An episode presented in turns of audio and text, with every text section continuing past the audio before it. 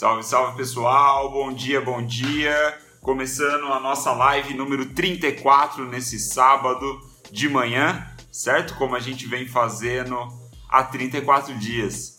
Mais uma live, mais uma live sobre o livro Relentless do Tim Grover. Livro incrível, tô curtindo pra caralho. Pelo feedback de, de alguns de vocês, eu tenho percebido que foi uma boa escolha, tem muita gente curtindo. Mais de uma pessoa já me falou que vai comprar o livro, que vai ser a próxima leitura. Ah, porra, fantástico. É isso, é isso que eu quero, é, é incentivar esse tipo de coisa.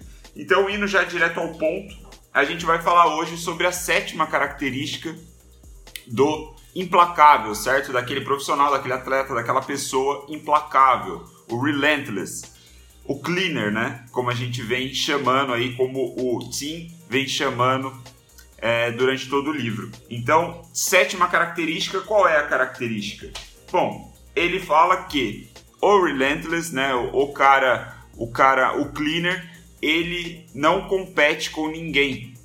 Ele é um cara que descobre qual é a fraqueza do oponente e ataca.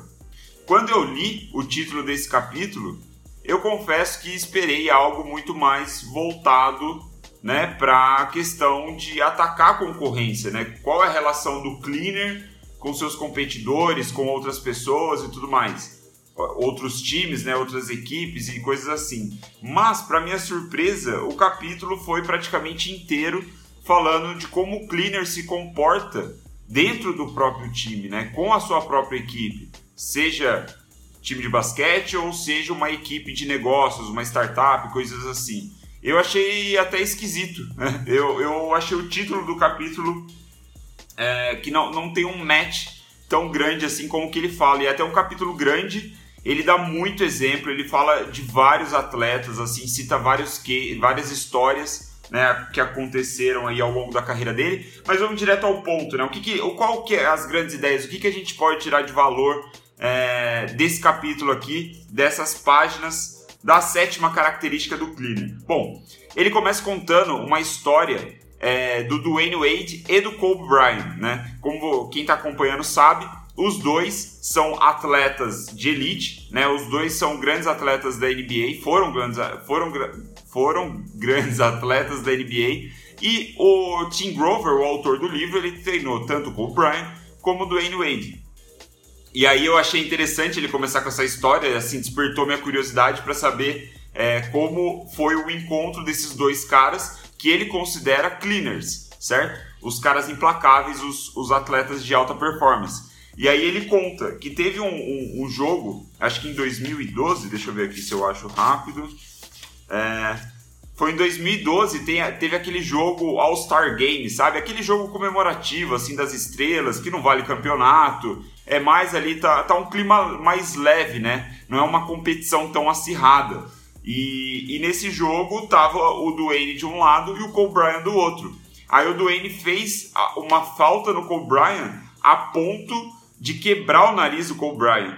E, e aí ele disse que o, o porra, é, a, a, reação da galera foi pensar, cara, o Duane tá maluco, né? Um jogo não tá valendo porra nenhuma, né? Um jogo comemorativo, um negócio assim, é mais tranquilo. E o cara faz uma falta a ponto de quebrar o nariz de outro maluco.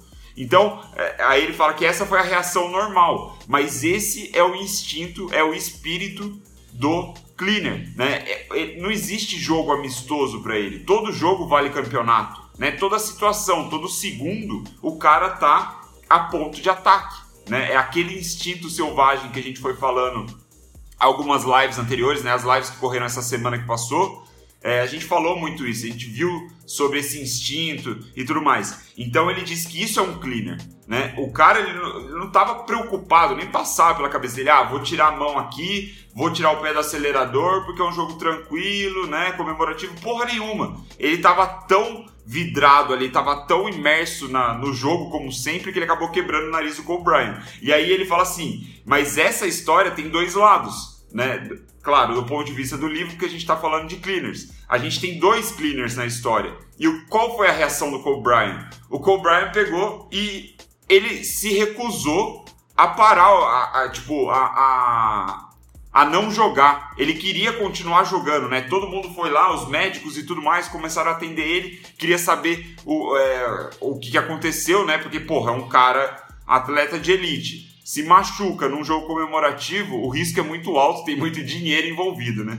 E aí o ponto é que o Kobe ficou maluco. É, ele, ele, o instinto assassino dele, né, vamos dizer assim, do Kobe Bryant, que sofreu a falta, era voltar pro jogo para vencer o Dwayne Wade, né? Claro que ele, ao que parece, os dois ficaram bem, assim e tal, não foi nada muito proposital, foi meio acidental mesmo, mas o ponto é que o cleaner ele nunca perdoa, ele nunca esquece, né? A competição ali dentro da quadra provavelmente ficou mais acirrada nesse sentido. Então é curioso que ele, essa história que eu contei casa com o, o título do capítulo, né? Sobre a competição, né? Sobre você não competir com ninguém, você percebe é, o, a fraqueza do oponente e ataca, né? Então é, é de novo aquele instinto selvagem que a gente está falando, mas aí ele vai contando outras histórias ao longo do, é, do capítulo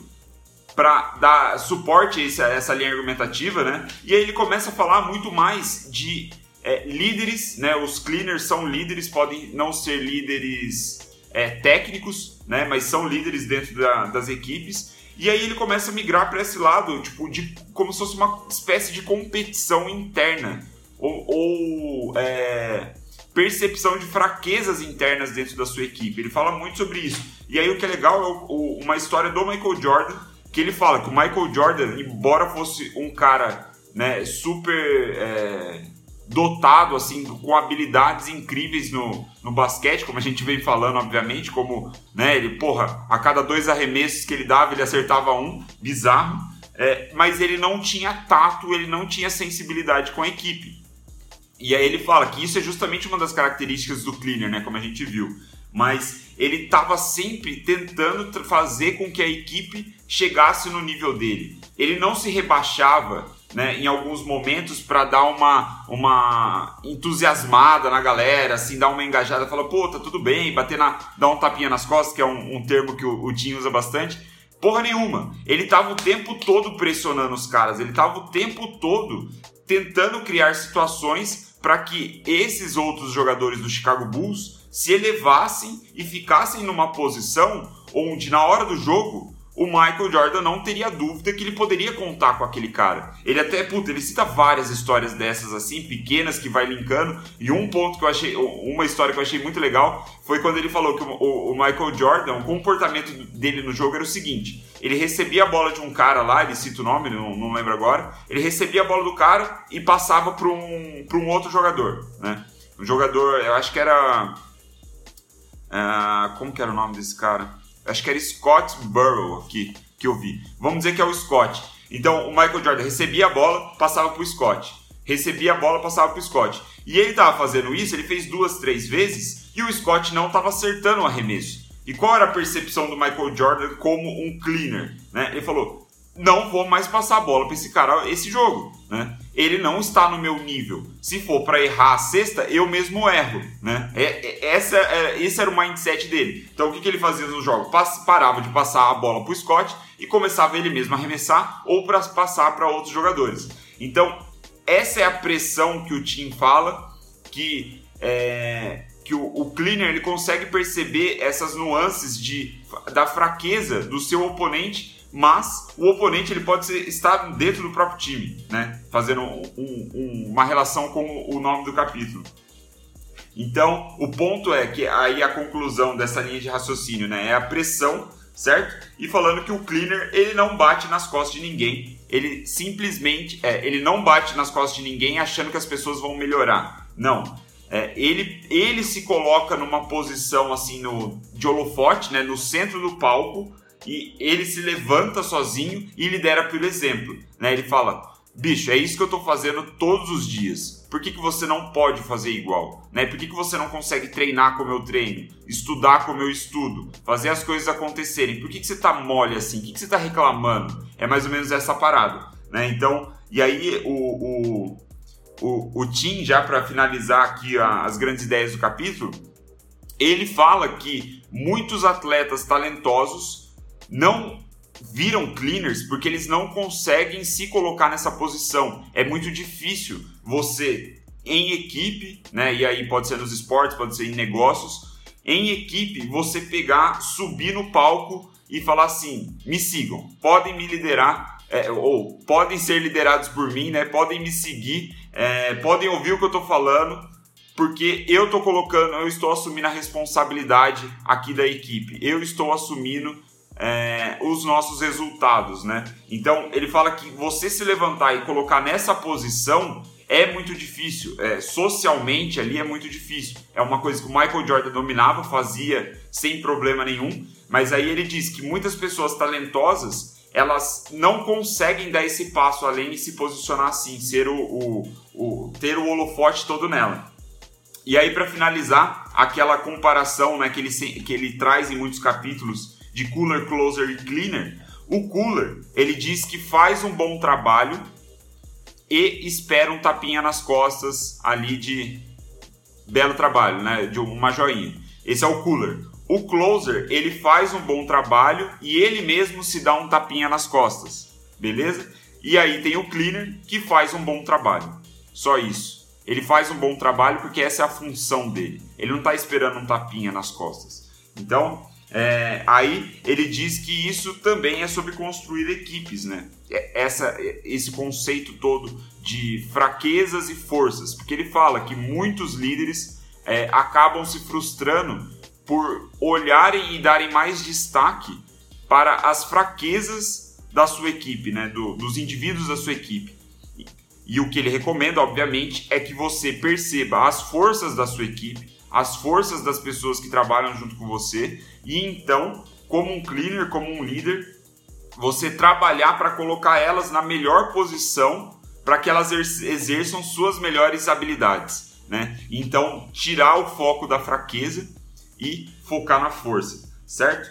E aí, aí ele diz, né, que para completar, ainda para subir o nível, além de fazer isso, de colocar as pessoas na posição certa, o líder, o cleaner, ele lidera pelo exemplo. Né? Ele se coloca tanta pressão e mostra isso para os outros que fica é, praticamente. É, ele cria uma situação de desconforto, como eu falei agora há pouco. Né? Se eu estou me colocando tanta pressão, se eu estou me entregando tanto pelo bem da equipe, pelo bem dos resultados geral, por que, que você não pode? Né? E esse é o ponto de liderar pelo exemplo. Então, é, eu achei o, o, capítulo meio confuso assim do nome, como ele vai passando essas características, mas em suma é o, a característica, essa sétima característica que a gente está vendo, de 13, né? Essa sétima característica é sobre o cleaner perceber fraquezas e forças nos seus oponentes ou nos, na sua equipe e lidar com isso de uma maneira que beneficie ele próprio, né? Porque ele diz, o cleaner ele está sempre pensando no benefício próprio, mesmo quando ele trabalha para a equipe. Ele trabalha para a equipe porque ele sabe que aquilo vai beneficiar, por exemplo, vencer um campeonato, que é o resultado pessoal dele, certo? Ah, sábado foi mais uma live. Amanhã a gente está aqui de volta, seguindo para a oitava característica do Relentless, do Cleaner. Quem é, for assistir depois, deixe seu comentário aí. Quem está assistindo agora, obrigado pela atenção, obrigado por separar aí uns minutinhos, agora 13 minutos do seu, do seu sábado de manhã para me ouvir. Espero que tenha feito sentido.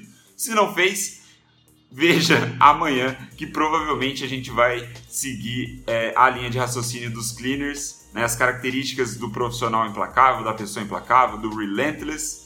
E tem sido um prazer. Né? Fazer esse livro tem sido bem foda, espero que você esteja curtindo. E se estiver curtindo, manda para um amigo aí, traz alguém é, para falar, ou melhor, traz alguém para ver também junto com a gente, é, estudar como funciona a mente de um profissional implacável. Certo? Nos vemos amanhã, 9 e 3 da manhã. Valeu, pessoal!